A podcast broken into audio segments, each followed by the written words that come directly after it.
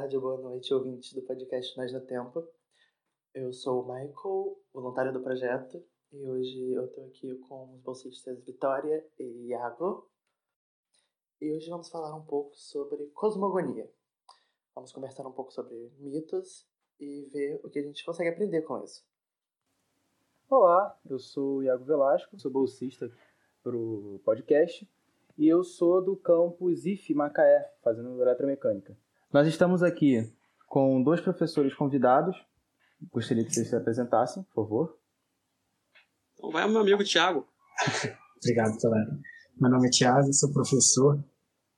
É, na verdade, eu sou professor de História, minha formação em Filosofia ela veio depois.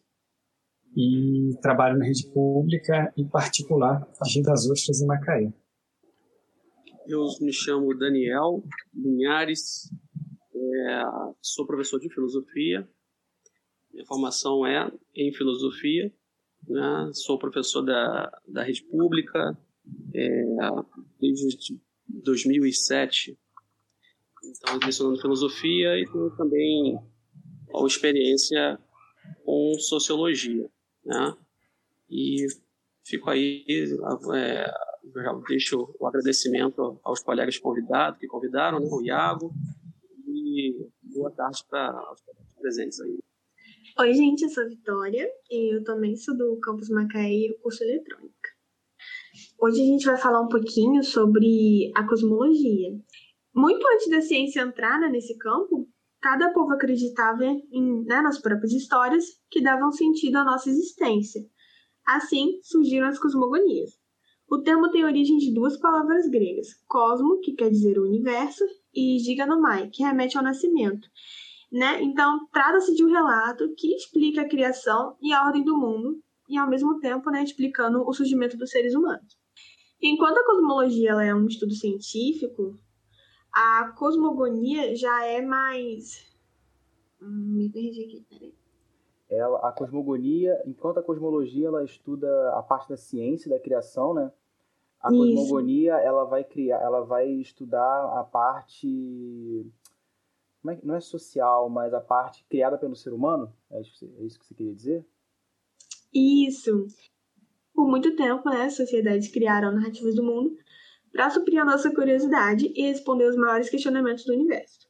E esses mitos, eles existem desde os primórdios da humanidade e vêm ajudando a gente em diversas questões. Trouxe para a gente explicações sobre o mundo, sobre o que a gente é e o nosso lugar do mundo, além de trazer conforto, porque a partir do momento que a gente cria um Deus e esse Deus protege o mundo né, e protege a gente, a gente se sente seguro porque sabe que vai ter alguém para cuidar da gente e dos nossos filhos. E aí, nesses né, mitos tra né, trazem e criam essa identidade cultural de diversos povos. Rituais e tradições são criados e passados para frente ele vai. Então os mitos eles servem mais ou menos para eles resolvem a questão existencial humana, né? Eu acho que todo mundo tem medo, né, do mundo, de ficar sozinho. Então, a partir do momento que tem outra pessoa, é mais reconfortante. É, um exemplo disso é que no início da humanidade, os homens desenhavam né, animais de caça na parede das cavernas. E em seguida eles atiravam flechas, porque era um, um ritual né, para dar sorte na caçada. E é muito parecido com o que a gente faz hoje. Alguns de nós oram antes de um evento grande ou cruzam os dedos. Além disso, né, o mundo moderno também tem seus próprios mitos e rituais de passagem, como o Ano Novo, a faxina antes do Ano Novo, a festa de 15 anos, que é um ritual de passagem, e trote de calouros. Mas isso aí não seria um pouco mais voltado para a parte de crendice, né? Meio que no seguindo para virar um mito, antes de ser se é que você me entende esse, esse movimento. Não, eu entendi, mas acho que a partir do momento que a gente repete tanto, já vira um, um ritual, porque um ritual é feito com é... regularidade, né? Então, entendi. a partir do momento, tipo, pessoas que oram antes de dormir, é um, é um ritual sagrado, você uhum. vai e ora toda noite. Entendi, Enfim. Entendi. Perfeito. A mitologia, né, ela sempre foi importante e necessária para diversos povos, e ela ainda é a partir dos esforços da ciência, né, para responder as nossas perguntas sobre a criação do mundo e a humanidade. E as cosmogonias, elas refletem a cultura e o momento histórico, né, em que elas foram criadas.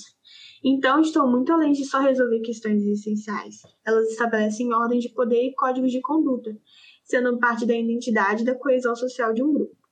A filosofia grega, né, pré-socrática, está ligada à cosmologia. E os primeiros filósofos tentaram desvendar os segredos do universo, como surgiu e se organizou de forma social.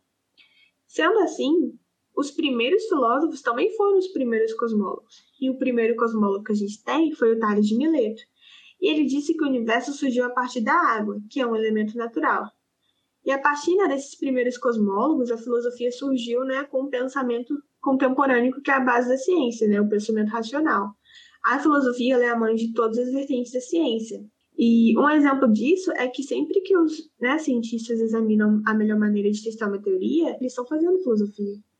É, porque fazer filosofia é pensar, é você refletir perante aquela coisa, né? Sim, a gente faz filosofia o tempo todo. E é por isso que ela é tão importante, né, em todas as áreas do conhecimento e para ganho pessoal mesmo. E nessa sua posição única, né, como estudo de toda a existência, a cosmologia em particular está cheia de enigmas e posições filosóficas. O princípio cosmológico é fundamental para a forma como a gente né, descreve a evolução do universo, mas até agora a gente está sendo incapaz de provar que é verdade. Então, a cosmologia, tecnicamente, ela seria uma cosmo... ela poderia ser chamada de cosmogonia científica, vamos pensar assim. Não, não é o termo certo, né? Porque o termo certo seria. Cosmologia. Mas acho que dá para fazer esse paralelo, não dá? Eu acho que dá sim, se a gente for pensar bem. É, tem que dar uma, uma forçação de barra, mas acho que para o entendimento acho que é mais fácil de você pensar.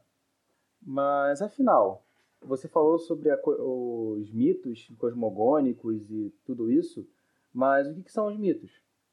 Um mito seria uma narrativa fantástica que tem o objetivo de explicar a origem de tudo que existe e é considerado importante para um determinado povo. A reunião dessas narrativas forma um conjunto de explicações sobre o mundo, que no caso seria a mitologia. Os mitos, eles cumprem o papel de ensinar através de histórias repletas de simbolismo, que relacionam elementos sobrenaturais com a vida dos seres humanos, dando lições sobre como se deve viver. Hoje em dia, mito pode ser sinônimo de falsidade ou mentira. A oposição entre verdade ou mito virou muito comum se dá pela tradição fantástica das histórias míticas e sua falta de coerência com a realidade. Você disse que o mito é relacionado a uma falsa verdade. Só que aí a gente acaba, a gente acaba caindo num problema, porque muita coisa você leva também, o mito leva também, né? Ele também pode ser usado para você carregar ensinamento, né? Você pode, ele pode ser usado para você carregar como uma alegoria, né, de alguma coisa. Sim, é claro. Mitos se encaixam né, em religiões, por exemplo, religiões podem ser mitos? Assim, acho que a gente vai entrar numa conversa um pouco meio difícil de ser conversada, mas tecnicamente você consegue entender que varia de pessoa para pessoa e independente da crença, você consegue perceber que o, uma religião ela é uma como é que eu posso dizer? Acho que perdi a palavra, mas ela é ela também é um conjunto de mitos, mas além de ser um, é um conjunto de mitos que está sendo ainda que está sendo vivido, né?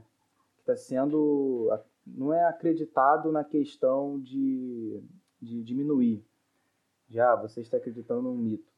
Não, mas é mais de você estar tá conseguindo, você está levando aquela mensagem, aquela mensagem está viva dentro de você. Se é que vocês me entendem. Hum, mas então o Big Bang também seria um mito científico, no caso. É. Porque ele não foi provado tão bem. É, mas aí você cai na parte de teoria. É o que eu, é o que eu falei, porque é muito difícil de você provar 100% e, para ser sincero, eu acho muito difícil que ele vá ser provado 100%. Então você sempre vai cair na teoria. É porque são formas diferentes de você a, a, atacar o problema, entendeu? Então eu acho que, tipo, todas as teorias ou mitos da criação do mundo nunca vão ser verdade de verdade, porque ninguém tava lá, né? É, e também vale ressaltar que os mitos não são, assim como a Vitória tinha falado, os mitos eles não são exclusivos de povos antigos. Assim, você não pode olhar para uma pessoa crê num mito, né, como uma pessoa atrasada. Hum, independente, não é, não é certo você levar isso, porque os mitos eles estão vivos, assim como as histórias. Então, você é uma tecnicamente é uma forma de você carregar aquela mensagem. Então, se a pessoa crê no mito, né, independente de qual seja, é errado você falar que ela é atrasada. Também tem que, né, os mitos também fazem, constroem, né, a nossa identidade cultural. Então, se a gente tirasse todos os mitos de todas as sociedades, não ia restar nada.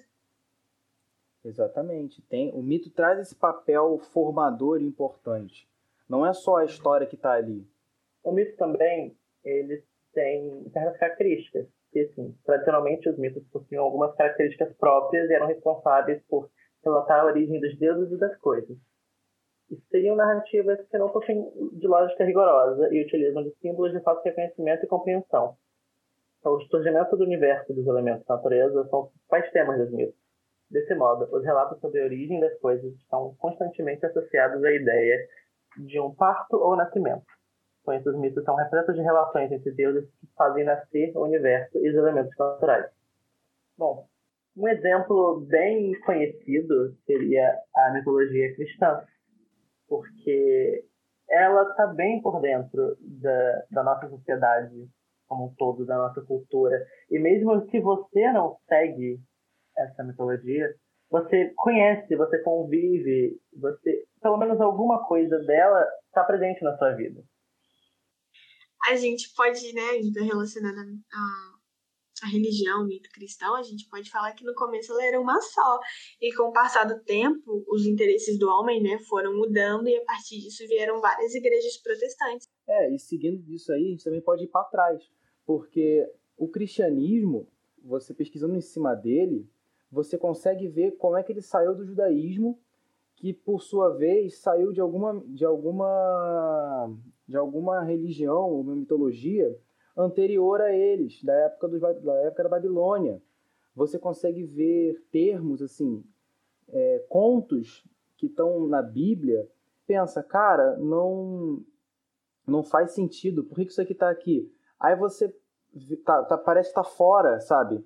Aí você, aí você quando olha para da onde o contexto histórico e o contexto regional de da onde surgiu aquela, a base da religião, você consegue entender lá dos sumérios, sabe? Questão de guerra entre deuses, e você pensa, ué, mas só tem um deus? Como assim? Ah, um deus que matou um monstro. Nossa, mas como é, não, não, encaixa com o que está sendo dito aqui nesse momento e com o que é dito aqui naquele outro momento. Então, para você entender uma, o que uma mitologia diz, você precisa entender também a, o povo que fez ela, né? o povo que viveu ela. Na cultura cristã, o mito de origem do universo é, foi baseado nos escritos de Gênesis da Bíblia e, conforme a narrativa, há um Deus criador e supremo que decidiu gerar o universo, a Terra e os seres que habitam. Assim, a sua obra teria durado sete dias. Uh, algumas pessoas conseguem relacionar esses dias, ao invés de dias, seriam eras. Mas, assim, a obra teria durado sete dias ou as eras. E nessa cosmogonia, o Deus é transcendente e sua existência independente da sua própria criação. Ou seja, ele mesmo não tinha sido criado.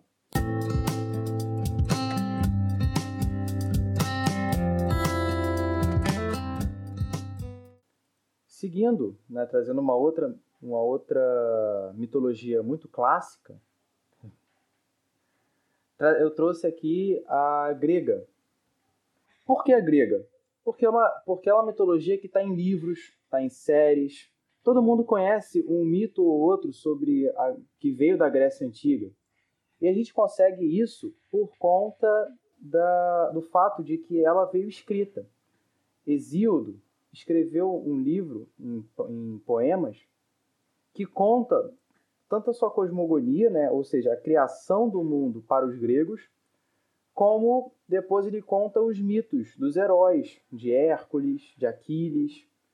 Como dito anteriormente, a mitologia ela vem para poder trazer algumas lições e alguns ensinamentos.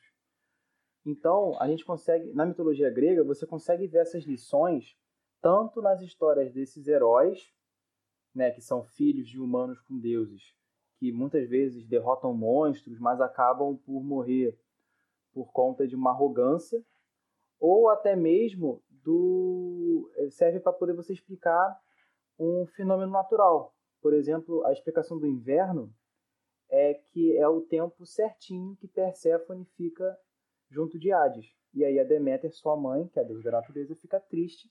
Ela impede que as plantas no mundo cresçam.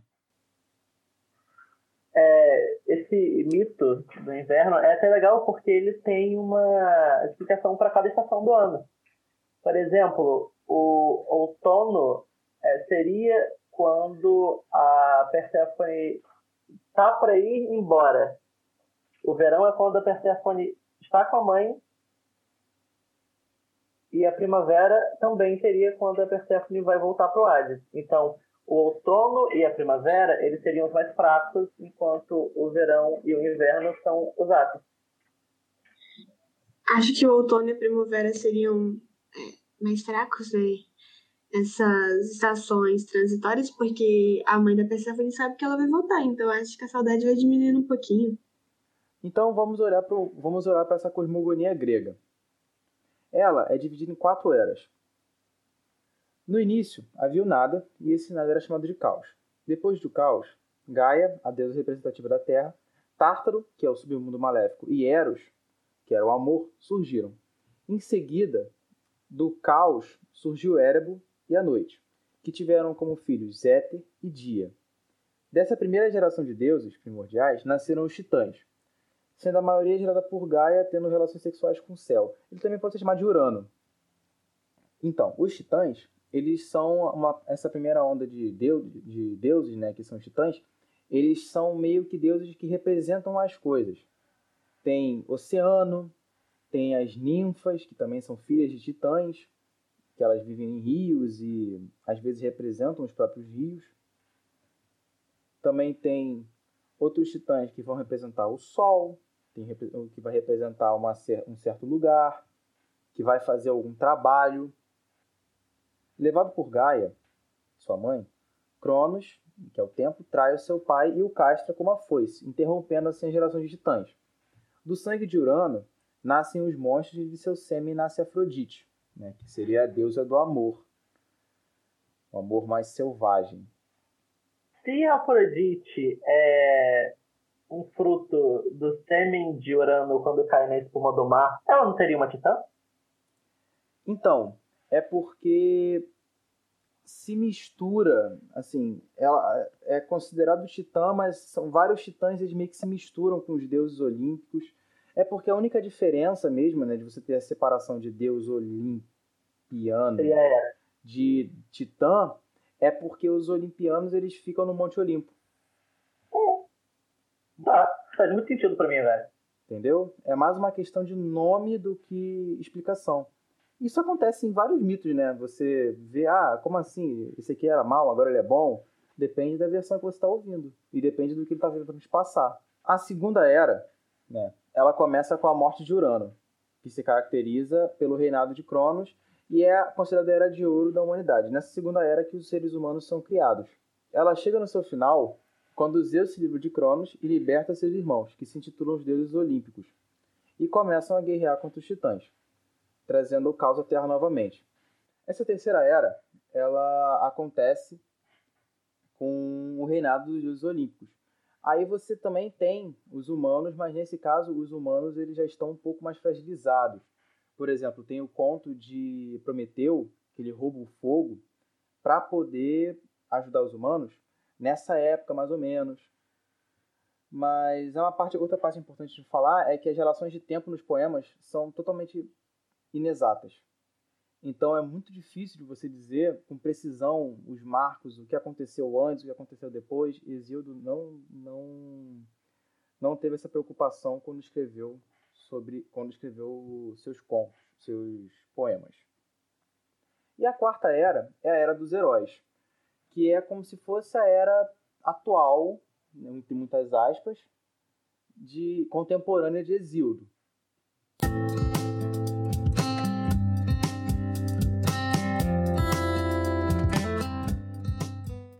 Trazendo um outro exemplo de mitologia que muitas vezes não é mencionada, seria a dos indígenas. Nesse caso, a gente vai discutir especificamente os mitos tupi-guarani, aqui a, o tronco linguístico aqui do sudeste e pro, do sul da América do Sul. Então, antes de começar com os mitos em si, vale a pena ressaltar que, diferente da mitologia grega, a Tupi-Guarani ela só começou a ser pesquisada e a ser documentada há pouquíssimo tempo, assim, é, papo de 1960 para frente. Então, assim, em, em 80 anos você não conseguiu, não, não dá para você fazer um trabalho tão, tão grande. Uma característica marcante das sociedades indígenas ao redor da América do Sul é a presença fortíssima de rituais. Então, tudo gira em torno dos rituais. Esses rituais são encabeçados pelos líderes espirituais de cada tribo, os chamados pajés. Eles normalmente podem ser escolhidos ou por fator de hereditariedade, né, que é de pai para filho, ou pela própria, uh, própria escolha do pajé. Então, a maior parte do trabalho do pajé é, além de mediar problemas entre os habitantes da aldeia, curar por meio do controle dos espíritos, que nesse caso eles causam doenças por estarem em desequilíbrio. Seguindo agora para a mitologia em si dos tupinambás, o mito cosmogônico deles, você vai ter que os tupinambás não têm uma ideia de um Deus criador do mundo, não tem um mundo que foi criado. O mundo já existia e sempre existiu. Eles apenas contam que Maremonã lhes ensinou a plantar e a utilizar o fogo, além de fornecer-lhes as normas de seu comportamento social. Mas assim, quando você compara com o mito dos Kaapor, que é uma tribo tupinambá, você consegue encontrar uma outra vertente, que é a história do mesmo ser, só que com um nome diferente e contando mais algumas coisas. Seguindo ela, de acordo com Rock Barros, que foi o cara que pesquisou isso e escreveu isso no livro dele. Maíra saiu de um pé de jatobá. Maíra seria Mairemonã. Ele saiu de um pé de jatobá em um mundo calcinado por um grande incêndio. Ele, então, seguiu plantando tudo que o fogo tinha queimado o seu feito mais importante foi a criação do povo tupi. Depois disso, Maíra teve um forte desejo sexual e então criou a primeira mulher de uma fruta, com quem ele teve dois filhos: o Arahi, o Sol, e Iari, a Lua. Só que, logo depois, Maíra saiu para poder fazer uma outra construção e ele falou: Vou demorar um dia, quando voltar, eu quero que você colha os, o milho para mim. Disse a sua esposa. E quando ele voltou, ele se zangou porque ela não tinha seguido suas ordens. Né, ela disse: Ah, o milho não vai crescer, eu não vou colher. Só que quando ele voltou, ele havia crescido. E zangado, ele então sobe, ascende a terra dos espíritos. Que, para a vertente guarani, é a terra sem males que eles procuram. Então ele vai deixar a terra para sua mulher e filhos e deixa eles sendo mortais. Que o Arahi então, termina o trabalho civilizatório de seu pai. Ele rouba as armas dos animais e rebaixa eles do cargo de gente. Então aí que você tem a separação do que é um ser humano, ser pensante, do que é o animal. Isso é meio interessante, porque né, o povo indígena sempre prezou muito e cuidou muito tanto da flora quanto da fauna, né? Do ambiente em que eles vivem. Exatamente. E é necessário essa diferenciação. Porque senão você fica na pergunta, por que, que eu sou assim e aquele outro e aquele outro não é? Ah, porque que o Arahi e Ari roubaram roubaram as armas deles, roubaram o fogo deles. Tem um mito que conta isso.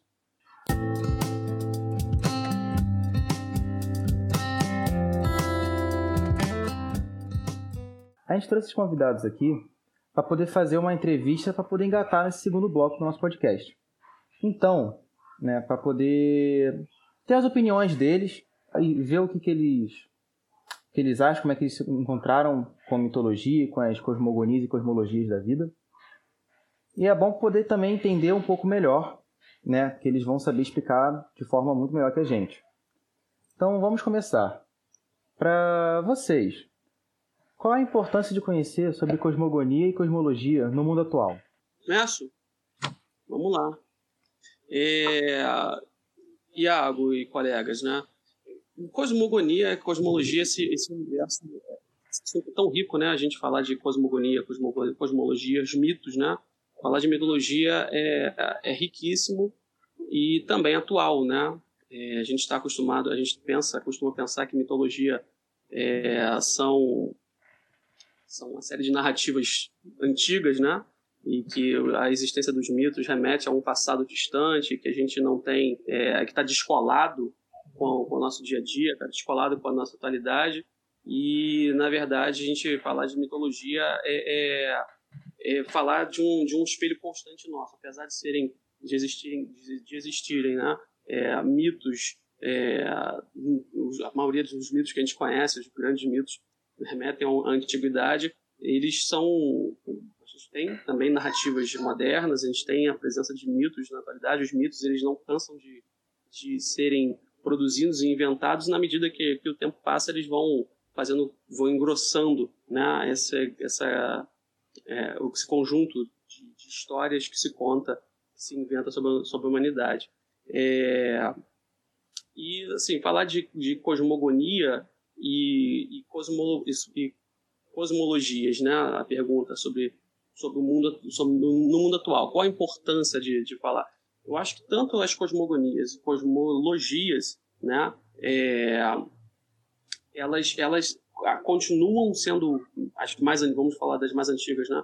É, elas continuam retratando um, um, muito, espelhando muito do que é o ser humano. Né? Desde a antiguidade, enfim, em cada, em cada civilização, em cada cultura, os mitos, eles, além de, de trabalhar a nossa abstração, trabalhar com todo o nosso imaginário, trabalhar com é, as nossas características né, humanas, enfim, e todo, todo mundo, todo imaginário nosso, acho que ele, ele tem essa, essa uma missão é, tanto desse, desse trabalho do imaginário, do abstrato, como também é, eu, eu, gosto de pensar também o mito no seu, no seu viés educativo, né? do viés é, formador né? E, e, questionador, porque o mito, por mais que exista ali o, no, com o passar do tempo, a gente vendo, vai vendo que filosofia e mito tem, tem toques e estranhamentos, mas o mito também ele é o primeiro princípio assim originário de questionamento, né? Então, parte, o mito ele é sempre um impulso do ser humano para a questão, né? Para conhecer algo. Então, acho que tem essa essa importância também que é sempre atual, né? Faço voz aí, Daniel, né, sempre trazendo a importância do mito nos dias de hoje, como era antigamente, para o nosso agir, para o nosso pensar, como a gente está carregado disso, né? Como às vezes nossa maneira de pensar, de se dirigir ao outro, a organização social, as leis. Então, e essa, e essa questão que, que eu acho muito interessante, que é de onde eu vim, né? para onde eu vou, de onde eu surgi. Essas perguntas que a, a, filosofia sempre acaba trazendo, que o mito já, como o Daniel reforçou, colocou muito bem, já fazia essas perguntas, né? e na ansiedade em querer responder isso, os mitos foram surgindo com uma forma de entender e compreender. Então, é, a gente vê muito isso forte no agir, como era na Grécia Antiga, na escolha que os cidadãos gregos tinham, quando ia até os oráculos, quando a própria formação da sociedade grega ela vai ser inspirada e seguida pelos mitos, assim como a gente hoje em dia, sem perceber, a gente manifesta essas crenças e mitos no nosso agir.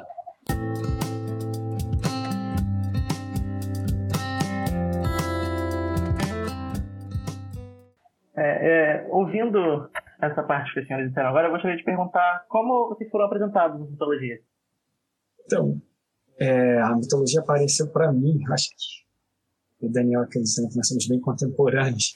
A mitologia aparece para mim nos livros, nos quadrinhos, nos desenhos animados. Eu confesso assim, que enquanto criança, né, a gente e um que me lembra muito bem é Cavaleiros do Zodíaco. Né? Acho que foi o primeiro grande encontro com a mitologia grega, estando específica, e eu fui, fui me apaixonando, fui gostando muito disso, né?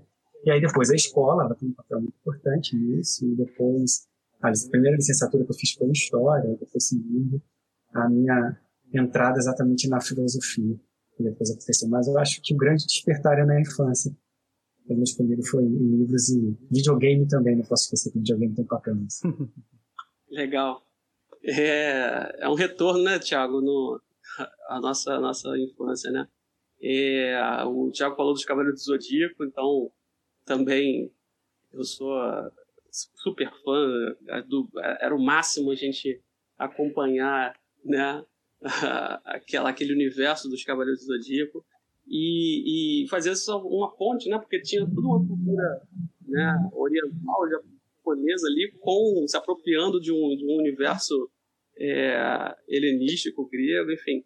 Então mas eu, eu, eu lembro eu tive contatos né, diversos tanto pela questão do, dos desenhos então a gente revistinhas e as histórias em quadrinhos, então a gente fala desses mitos modernos, né, esses mitos contemporâneos, né, desse recriando universos fantásticos. Então a gente, eu lembro das quadrinhos do Hércules, quadrinhos do Namor, né, que são heróis, é, que, que, enfim, a gente assistia li, e lia, enfim, lia essas revistinhas.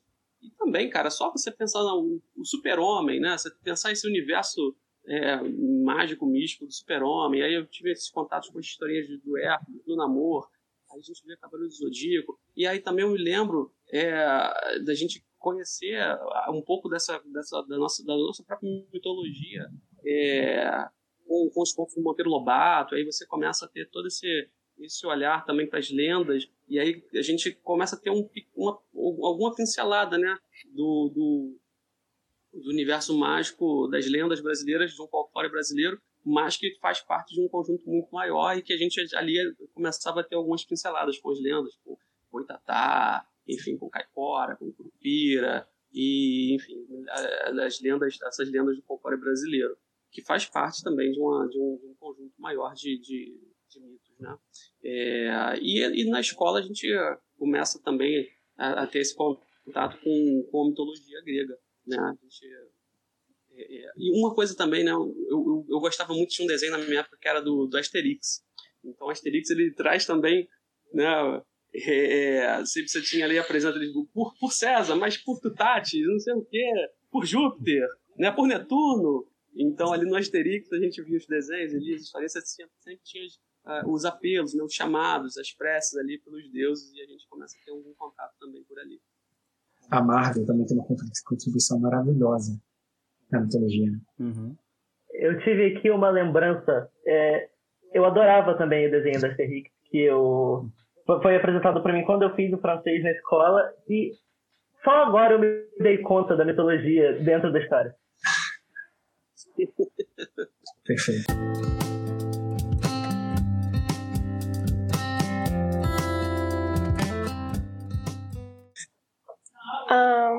Puxando para a próxima pergunta, eu queria perguntar a vocês qual foi a narrativa mais impactante na vida de vocês e por quê? Eu tenho, tenho alguns mitos. É, uma, uma narrativa é, é mexeu, mexeu muito comigo quando, quando eu conheci, e não foi das primeiras que eu conheci, foi o mito de Sísifo. Né? É, e conhecer ali, e pensar, né, transpor esse mito para nossa cotidiana, para nossa realidade, pensar como que a gente é, se assemelha é, ao, ao, trabalho eterno ali de, de cíclico de Sísifo em é, é, estar tá fazendo executando uma tarefa, executando uma tarefa e rolando a nossa a nossa pedra gigante, né, a nossa tendo que levar ladeira acima a pedra e depois a pedra rola, né? E a gente tem que descer para buscar levar a pedra, empurrar tudo de novo. E, e, e até e eu, no mito do Sísifo tem um pouco da ideia também dessa da consciência, não só da consciência do trabalho, da consciência do esforço, da consciência do peso que a gente carrega nas nossas vidas, que a gente tem que estar sempre tá matando um leão por dia, enrolando e carregando o fardo né, da existência, do, a existência em si, todo o peso que ela carrega, mas também tem um momento da consciência de que, de que nem sempre a gente está tá tendo que, que, carregar a pedra. Né? Na verdade, eu fiquei pensando em algumas coisas, mas na minha formação enquanto pessoa, eu fui muito. Eu tenho uma formação protestante, né? Hoje não sou mais protestante, mas tive uma formação protestante. Enquanto essa, a mitologia cristã me fez pensar, dispensar, fazer, deixar de fazer coisas, exatamente porque eu a seguia como uma grande verdade, né? Alguns e tem muitos episódios ali que são muito legais, né? Tem muita coisa ali muito interessante dentro da, da Bíblia, né, da mitologia cristã, que, que reforça, que é muito presente naquilo que acredito hoje enquanto virtude. Então, eu acho que é basicamente, basicamente isso, assim. Você tem toda a questão do Mar Vermelho, é, Arca de Noé, né, como é que colocou-se tanto bicho ali dentro, mas o que me chama muita atenção, e eu acreditava muito nisso, eu reproduzia muito isso, né, eu decorava isso. Então, assim, isso foi muito vivo na minha vida, sério. E eu não via como mito, tá? Eu não via, eu via como uma verdade, realmente aquilo aconteceu, eu cantava, isso. E quando houve um despertar, a mitologia não morreu, a mitologia cristã não morreu. Ela faz parte das minhas ações, das minhas virtudes, dos ensinamentos que elas me trouxeram. Mas foi sair da caverna. Não sei, assim, não sei se eu atendi a, a mas é porque a mitologia cristã existe a Ilíada, me fascina, assim, outros, mas a cristã, para mim, foi ela se tornou um tempo, um fardo também tão real na minha vida.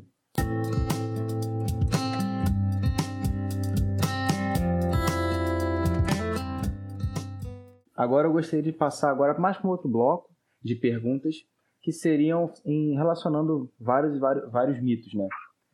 Então eu gostaria de perguntar para vocês como que sociedades tão separadas e tão diferentes podem ter temas, ter mitos que abordam temas parecidos. Por exemplo, tem um mito tupi que conta como que um herói ele roubou o fogo das onças para poder entregar para os humanos. Que aí o, o, o, humano conseguiria fazer o fogo e assim seguir, né?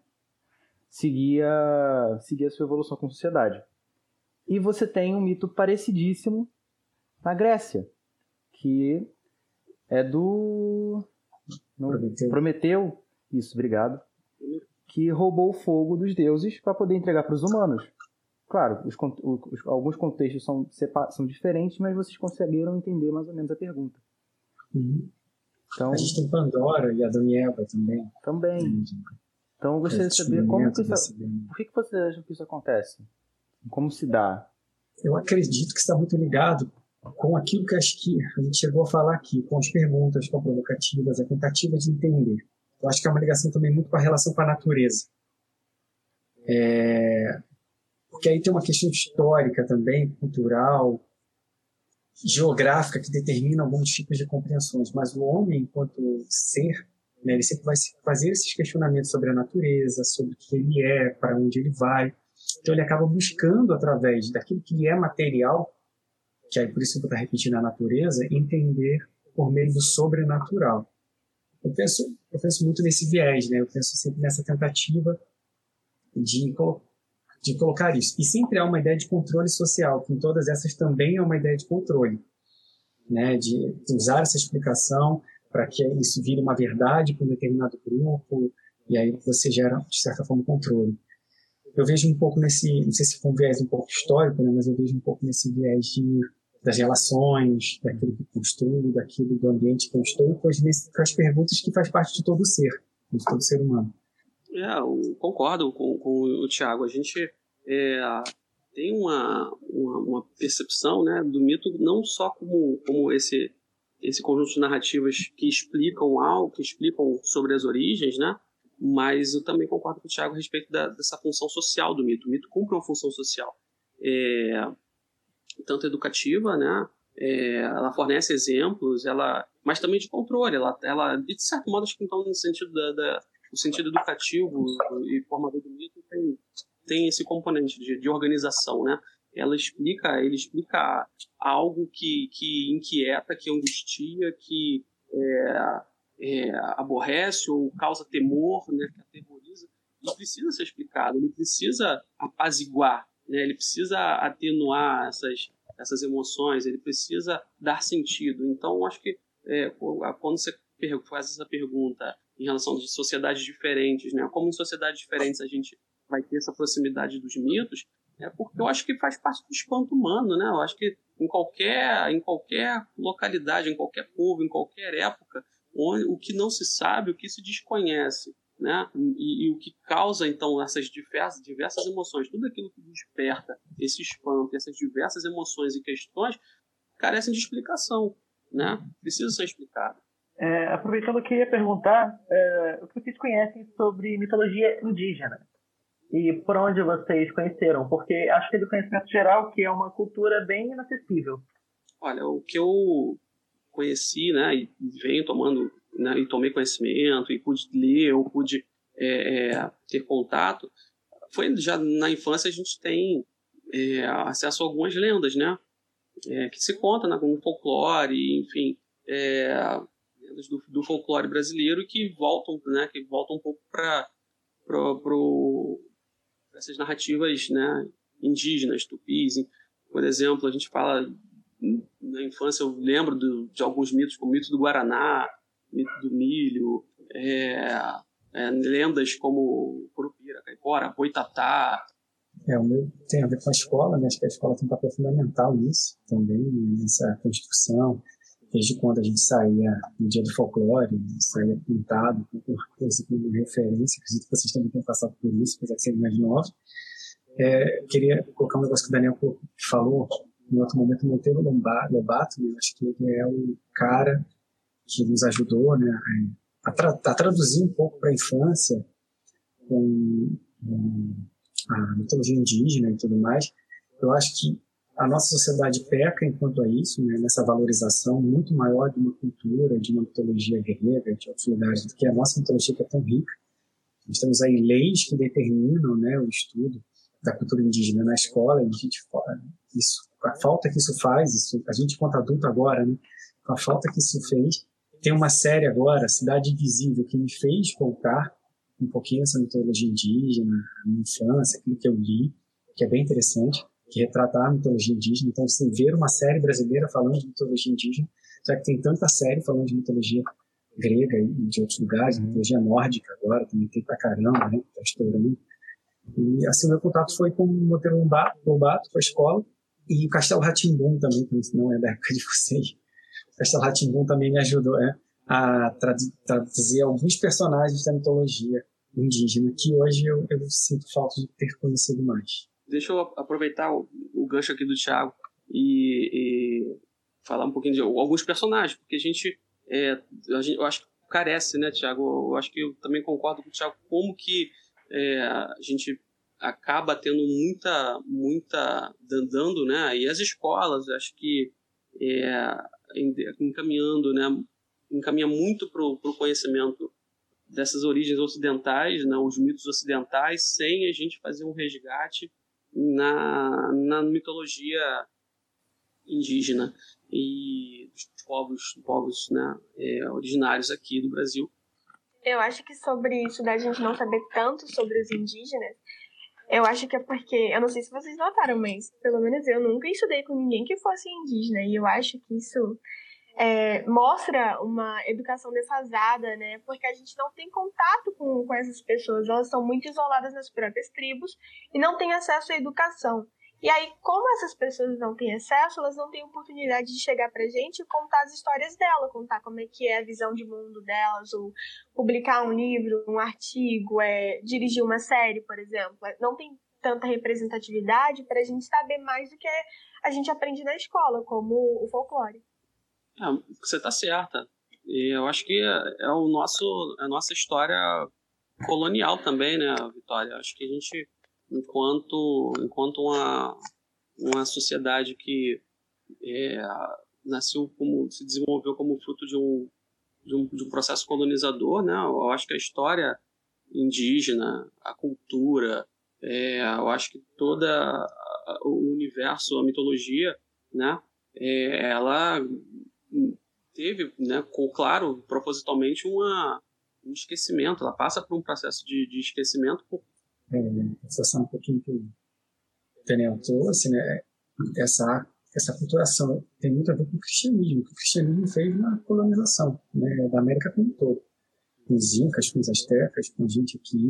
Então, você fala da catequização, ela é um processo onde eu anulo a voz do outro, reforça o que a Vitória falou, né, eu nego a existência da sua crença, e a gente não pode esquecer que isso é totalmente atual, a partir do momento que É, a gente tem aí outras crenças hoje em dia, baseadas em outras mitologias sendo perseguidas. Né? Eu quero destacar muito a importância das religiões de matriz africana, mitologia africana, os orixás, que são muito presentes no carnaval, por exemplo, né? Como é bonito de se ver no carnaval a presença forte da mitologia africana. E eu acho que isso principalmente e fruto de um sincretismo. Acho que isso é uma outra ponto que precisa ser colocado. Quantas mitologias foram frutos de misturas, né? E colocadas aí, com você vê os santos católicos, juntamente com os orixás, toda essa relação mitológica é fantástica no nosso país. Né?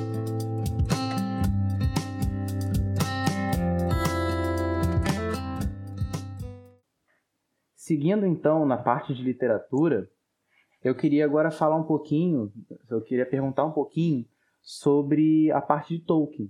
Se vocês já conhecem, se vocês, como vocês conheceram, se sabe um pouquinho da, cosmo, da cosmogonia dele. É, o que eu conheço realmente através dos filmes, que na minha adolescência inundaram a minha adolescência. Né? Cheguei a ver duas vezes no cinema, cada um deles trilogia que realmente para mim foi apresentado ali. Então, assim, meu conhecimento não é muito aprofundado em mitologia de Tolkien. Conheci um pouco da história dele, de vida dele também, através de um filme, uhum. mas nada tão profundo nessa mitologia. Eu, eu também. Estou com o Thiago nessa. O que eu conheci do, conheço e conheci do Tolkien foi através dos filmes, né? É, do Senhor dos Anéis, a trilogia do Senhor dos Anéis, depois é, o livro o livro do, do Hobbit que fizeram né também acho que uma, um, três três filmes né a partir do, deste livro do Hobbit. E o que eu conheço do, do, do Tolkien é, é, o não é a, a, cosmogonia não é não é a, a narrativa é, sobre a origem das coisas a origem do universo é, e não conheço também a teogonia né? É, se há uma teogonia do Tolkien, né? Se que narra a origem dos deuses, né? É, então, é, sobre o que eu, onde eu enxergo a, a, a mitologia no Tolkien é, é a partir das, dos, dos, filmes que a gente viu, que a gente conheceu, é esse gênero da, da, da epopeia, né? Da epopeia sendo um, um Tolkien a partir de uma epopeia, uma narrativa dos grandes feitos, dos heróis, enfim, dos grandes feitos dos hobbits, enfim. Então, o que eu, o que eu enxergo no Tolkien, enxerguei, né, é, no contato com esse tipo de Tolkien é a, narrativa, é a epopeia, né? Porque eu acho que devem ter outros livros aí, aí acho que fica para enriquecer o trabalho de vocês, acho que talvez vocês possam e tenham, tenham muito mais contato e, e conhecimento da teogonia, né? Uhum porque acho que o Tolkien deve ter todo um, um realmente um universo, né? Um, uma, narrativa fantástica sobre a natureza, sobre a origem dos, dos, deuses, a origem dos seres. Então, sobre a teogonia e a cosmogonia do Tolkien eu não conheço. Então, o que eu ia passar aqui é que essas epopeias que você fala, elas também ocorrem lá atrás, né? A criação do mundo é, essa, essa parte dos filmes é basicamente o final, é o finalzinho da história do Tolkien. Da história, na história que eu digo, uma essa grande história do bem contra o mal, vamos botar assim. Porque dentro de Tolkien você tem várias, tem várias dessas histórias. Por exemplo, uma muito importante que aparece no livro, tem um livro próprio, que é Beren e Lúthien. Eu acho que até que tem essa citação nos, nos filmes, que é sobre dois amantes que tem que pegar uma pedra que reluz. Só que você tendo essa, essa história, você consegue responder, por exemplo, por que que, por que, que os elfos eles eles estão voltando, né? Uma, no final do filme eles estão indo para a terra deles. Por quê? Porque a Terra Média, na verdade, ela foi meio que a terra criada para os seres humanos. É a terra que estava sendo, ela estava sendo atacada pelas forças do mal né? As forças do Sauron, as forças de Melkor, que é meio que vem antes do Sauron. E ali que tava, ali tava os anões, ele tava os, os humanos e os elfos estavam na Terra junto com o seu criador, entendeu? Quando você tem o roubo dessas pedras nesse conto, os elfos falam: "Não, eu vou pegá-las de volta". Por quê? Aí você tem todas as explicações. Nesse conto de dois amantes, você tem toda uma explicação, toda coisa, toda coisa que vai culminar no final dos filmes. E se quiserem, eu posso até fazer uma palhazinha do que, que é a criação do mundo. Só para vocês terem uma noção, né, que já, já que vocês já conhecem da vida do Tolkien, dá para vocês verem como é que a criação do mundo reflete no próprio Tolkien. Claro, pode falar. É, vou, vou tentar ser breve, porque ela é muito grande, toda detalhada, e eu gosto muito dela. Mas basicamente, o mundo foi criado com música. Tinha Eru, o único, e ele existia no nada. Esse Deus, ele sem querer, né, nos seus pensamentos, ele criou os Ainur. Os Ainur são meio que criaturas angelicais. E eles já foram criados sabendo a sua, sabendo a, o seu tom musical, vamos botar, a sua nota. Então você vai ver que vai sendo geradas várias e várias notas e elas, quando tocadas em uníssono, elas vão ser o que vai gerar o mundo. Então cada um vai estar tá criando uma parte vamos dizer, um vai estar tá criando um rio, outro vai estar tá criando uma montanha, outro vai estar tá criando a terra em si. E nessa, e nessa música tem um que é que vai contra, é dissonante. E esse é o Melkor, que vai virar depois, vai receber o nome de Morgoth, e depois ele vai ser o cara que vai levar, né, ele vai levar alguns outros Ainur para poder tocar junto com ele. Imagina que é uma orquestra inteira, uma orquestra sinfônica, tocando bar e chega um cara com uma guitarra e começa a solar. É basicamente isso. E dessa criação dele, né, como ele ainda estava fazendo parte dessa criação, ele acaba criando monstros.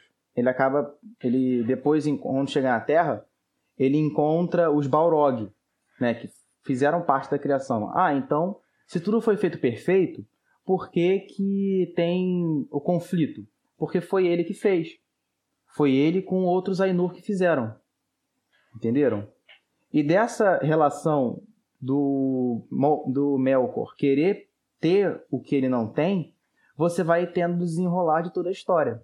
Sabendo dessa história que eu acabei de contar, e sabendo também do, do, da vida do Tolkien, sabendo que ele era muito católico, sabendo que ele criava, ele gostava de criar línguas como é que você consegue ver que uma sociedade cria sua mitologia? Porque uma coisa é você analisar isso tendo em vista uma pessoa, né? Uma pessoa e o que ela fez na vida, e ah, então ele criou isso por conta disso.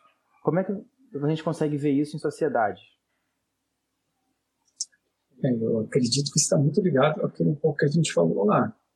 É, primeiro, a tentativa de perguntas que acontecem na sociedade, as provocações, as dúvidas, as angústias que compõem o ser, né, o fato de sermos, e a tentativa de atender essas angústias, que também são formas de controle.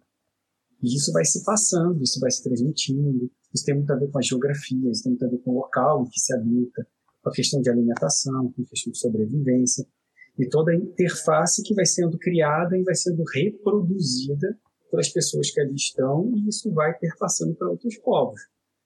Então, e isso até de geração para geração. Então, assim, é, eu acho que uma coisa muito simples, né? Você tem que ouvido falar aqui sobre o velho do saco, uhum. né? Como o velho do saco é, tá, faz parte da nossa mitologia urbana, praticamente, né, de vários aí, e como a gente foi reproduzindo como uma forma de controle. O Papai Noel é muito isso também não sei se eu estou, mas a gente vai criando seres, a gente vai criando maneiras de tentar entender aquilo que naquele momento talvez a gente não consiga é, alcançar, né? talvez a gente não consiga é, entender da melhor forma. Então, acho que tem muito a ver com isso. Em sociedade, é uma forma de controle, uma forma de atender as angústias, uma forma de organizar, justificar a organização. Né? A indígena, a, perdão, a indiana é isso. Eu uso a religião para explicar e justificar, justificar a divisão em castas. Então, eu acho que ela permeia bem esse cenário, né, essa construção social mesmo, de organização da sociedade.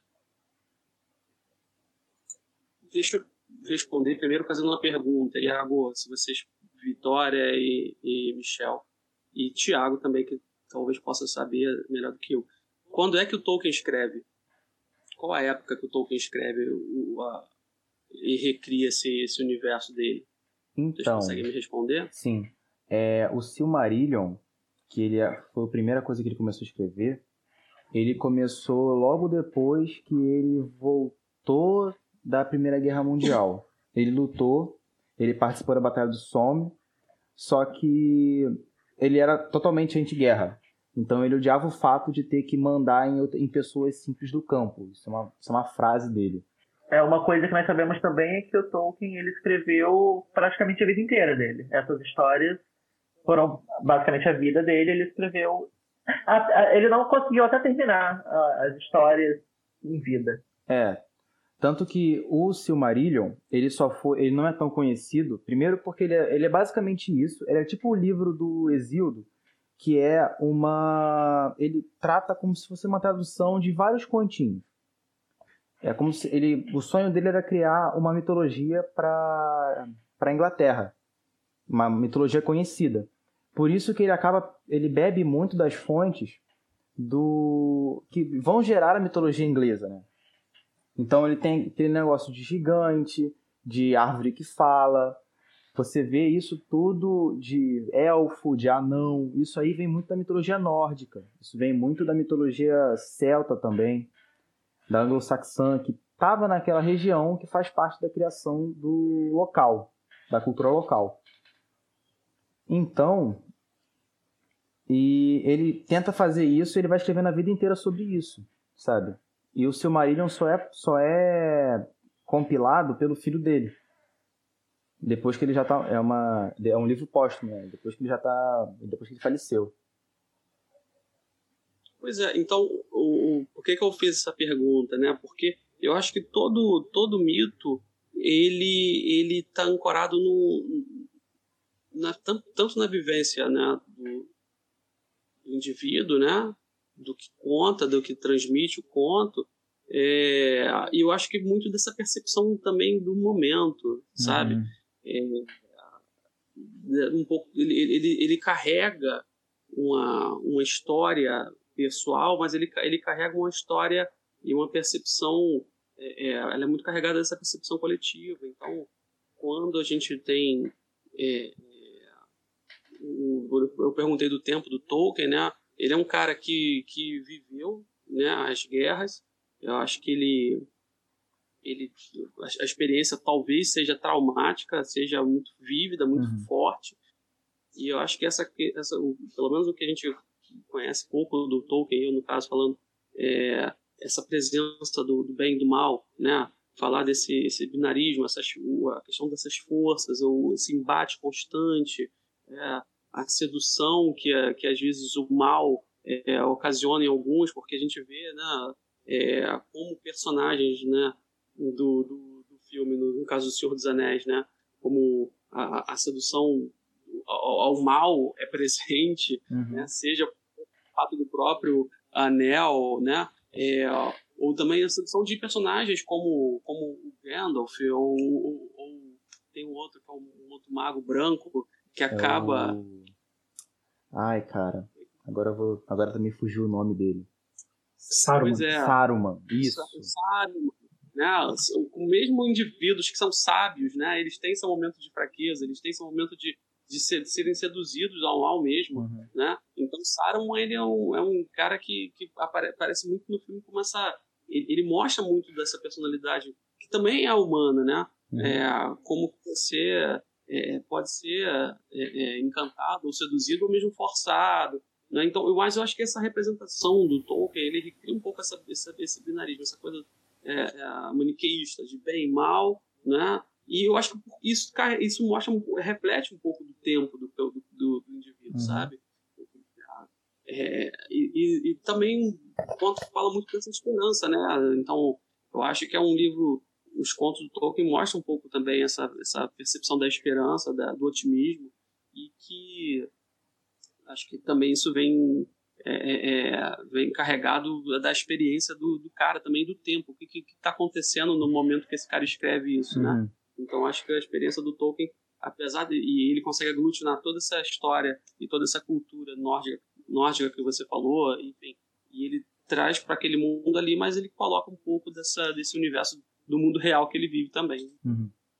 Acho interessante essa questão que enquanto a relação dos deuses com os humanos, né? ou com os seres, ou com os entes. Que é, existe uma relação de não tão direta, mas indireta, nós atuamos e interferimos, mas há um limite da nossa atuação nas escolhas humanas. Eu acho que isso tem muito a ver com aquilo que, com os medos que nos afligem. Então, às vezes eu tenho medo de tomar alguma posição, de fazer alguma escolha. Os deuses não assumem essa escolha junto com a gente, em geral, em algumas mitologias, né?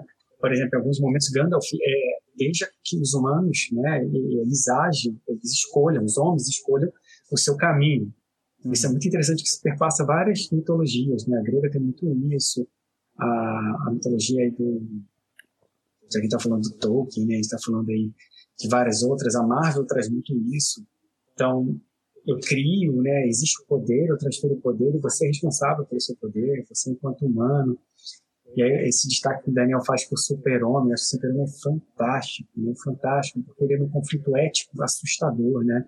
porque até que ponto ele é humano, ele não é humano, né, mas ele é misturado pelas, pelas necessidades humanas, mas ele é visto como um Deus.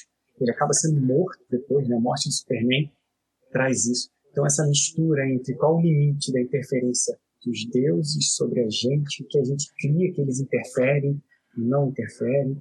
Eu acho, eu acho isso me encanta também ali. Isso aparece também em Tolkien em, em parte da relação dos as, as árvores fazem muito isso nos eu não sei como é que o nome delas, não me lembro, mas elas ficam num conflito sinistro, ou seja, eu vou me envolver no conflito dos homens ou não vou me envolver. Elas se reúnem, para mim, um dos momentos mais angustiantes ali quando eu assisto o filme, caraca, olha o poder de vocês. Mas isso é uma questão ética que a mitologia traz. Né? Cabe a gente intervir ou não, a gente acontecer. Eu acho isso fantástico ali nessa, ele, ele, tem muito disso. Ele joga a gente no conflito do agir ou não, como agir, como devemos agir. Uhum.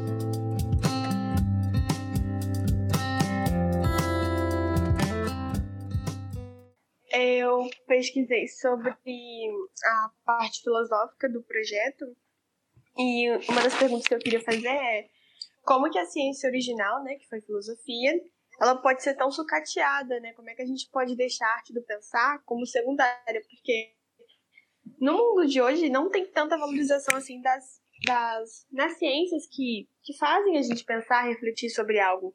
No caso, as matérias mais humanas, elas não são valorizadas, tanto que na grade curricular, né, nas escolas, é menor o tempo. E como que isso afeta a gente? Vamos lá, então. É, Vitória, falar da filosofia, né, dessa você falou das ciências humanas de um modo geral e falar da, especial da filosofia, pensar ela de maneira em que sentido ela né, a gente percebe ela como sucateada, é, eu acho que eu posso pensar em duas formas de, de responder isso. Uma que é a questão sucateada é, sucateada por quem, né? Porque eu acho que é, eu, eu, eu particularmente, assim, a filosofia nunca vai ser sucateada para mim, entendeu? Então, acho que a gente vai, pode pensar dessa maneira, né? Sucateada por quem? Eu acho que já é um caminho também até para pensar, né? É, o valor da filosofia. Então, para mim, ela nunca vai ser sucateada, porque eu compreendo é, o, com, o quanto, né? Quanto a filosofia é importante, quanto a filosofia faz parte da, da minha vida, da nossa realidade então, e, e, então jamais eu vou pensar ela pessoalmente, né, particularmente de uma maneira sucateada. E eu acho que isso, eu acho que é um, um primeiro modo de abordar. Eu acho que na medida que a gente tem essa compreensão e, e consegue e enxerga, né, o, a importância da filosofia e não só filosofar, mas viver filosoficamente, pensar, né, passar a, a existir filosoficamente. Então a gente não, não jamais né, vai deixar ela se é, ser sucateada. É, é, a gente passando a, a, assumir uma vida uma, uma vida filosófica uma vida, e a, escolhendo a filosofia como uma própria maneira de viver, de estar. Então, é, eu acho que parte um pouco disso. A gente tem essa, essa noção né, particular nossa. Eu acho que todo mundo é, tem esse, esse potencial filósofo, todo mundo é, é, é, em maior ou menor escala filósofo. Todos nós somos, é, mas é, escolhemos viver filosoficamente ou não. Agora, de um, de um modo geral, quando você fala por que, que ela se torna secundária, por que, que as pessoas então acabam não tendo essa compreensão e acabam então banalizando ela, eu acho que é, as, não só a filosofia, as pessoas acabam, a sociedade, de um modo geral, acaba banalizando uma série de, de questões que são, que, enfim, questões que são da nossa existência. Eu acho que o, no nosso, o nosso cotidiano é, é, não, não, de fato, contribui para essa, essa banalização. É, talvez por conta do, do, da vida que, do estilo de vida que nós levamos hoje, por conta das tarefas, por conta do trabalho, enfim. Então, é, a gente tem uma, uma, uma, uma tendência, ou somos, vamos sendo levados a, a, a banalizar as coisas. Então, sem banalizamos a pobreza, banalizamos a violência, banalizamos a educação, banalizamos a política.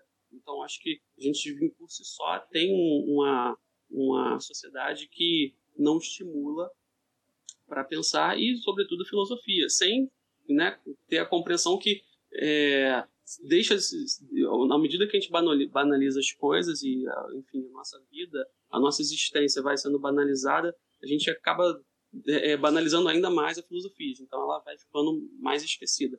Agora, politicamente, se a gente pensar, né, porque vamos pensar de, uma, pensar de outra maneira, é, por que a filosofia em si, em si é, é, banalizada, é, é sucateada, que foi a questão do tempo que vocês usaram, e aí, se a gente for pensar nos fundamentos políticos disso, ideológicos, é, pô, eu acredito que seja por conta do, do potencial, o risco que a filosofia exerce na nossa vida e na vida de qualquer indivíduo que pensa, né? É, é, a filosofia, ela em si é esse veículo é, é, inquietante, da inquietação, do, do questionamento, do, da problema, do, do problema, né? É, enfim, então a filosofia, o Sócrates, né? Ele tem uma, uma, um adágio o socrático, tem uma anedota socrática que diz que ele é, fala que é, filosofar é um risco, né? Então é, existe filosofia, um, é um privilégio, né? Mas é também é um risco. Fala que uma, uma vida sem reflexão vale a pena ser vivida, né? porque filosofia, a filosofia ela, ela é um privilégio, né? mas ela também tem seu risco, seus riscos. Então, ela é um privilégio na medida em que possibilita a gente ir além dos nossos pensamentos, explorar, enfim, olhar o que a gente não, não costuma enxergar, buscar respostas para aquilo que está obscuro. Enfim, então a filosofia ela tem, o, ela tem todo esse potencial né, é, para nossa, nossa capacidade crítica de enxergar o, mundo, né, como diz Merleau-Ponty, reaprender a ver o mundo. Mas a filosofia ela também ela, é, é ela tem os riscos, né? É, então o, o, risco de ser crítico, o risco de ser questionador, o risco de é, é, perguntar e ir até a raiz do problema. Então a filosofia por si só, desde, desde sempre, ela tem esse esse lado do incômodo, ela incomoda, ela instiga, ela faz com, ela desestabiliza, né? E eu acho que a nossa sociedade, ela, ela ainda mais nos tempos de hoje, é, ela procura conservar, ela procura se conservar. A gente vê hoje uma, uma sociedade muito conservadora, né? É, em que perguntar né, não é bem visto, perguntar incomoda, é, perguntar né, desestabiliza. Daniel, perfeitamente, eu concordo plenamente com a sua colocação. Coloco só que a gente tem se distanciado da gente, né? a gente tem se distanciado da nossa existência, do que nós somos, do que nós entendemos que nós somos, ou a gente tem fugido disso constantemente, e a filosofia nos força isso, né? Ela é espanto, ela é incômodo, ela é angústia, e o quanto nós queremos conviver com a frustração do que nós realmente somos, do que o outro é, ouvir o outro. Acho que as redes sociais que teria um palco interessantíssimo para se ser um encontro do diálogo, né, um espaço, ele tem sido um encontro só da doxa, né, da opinião. O que eu coloco, eu não paro para ouvir o outro. E a, e a filosofia, ela nos coloca no ouvir, enquanto a gente está disposto a isso. Eu acho também muito importante ressaltar que a filosofia está em todas as outras ciências. Né? Por mais que se negue, né, por mais que isso não se ressalte, por mais que não se coloque a filosofia ela está em todas as outras. Porque se tem questionamento, se tem dúvida, se tem investigação ao princípio filosófico ali é, sendo posto em diversas é, frentes. Então, acho importantíssimo a gente, a partir do momento que a filosofia for vista dessa maneira integrada, né, ela não aparecer só no ensino médio, nos currículos, mas a criança de 3, 4, 5 anos, ela pode, ela já vive a filosofia, e aí quando ela entra na alfabetização, no primeiro e segundo ano, ela é coibida do perguntar, do questionar, do confrontar. E a gente vai vendo um pouquinho a filosofia sendo é, controlada. E aí, no caso, ela, a escola não é libertadora.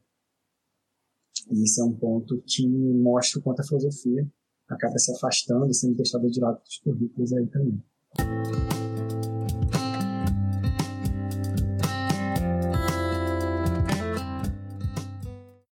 Bom, pessoal, esse foi o episódio. Espero que vocês tenham gostado e fiquem ligados para mais. Então, muito obrigado e até mais. Então ficamos por aqui, pessoal. Espero que vocês tenham gostado. Até o próximo episódio do podcast. Tchau! Até a próxima!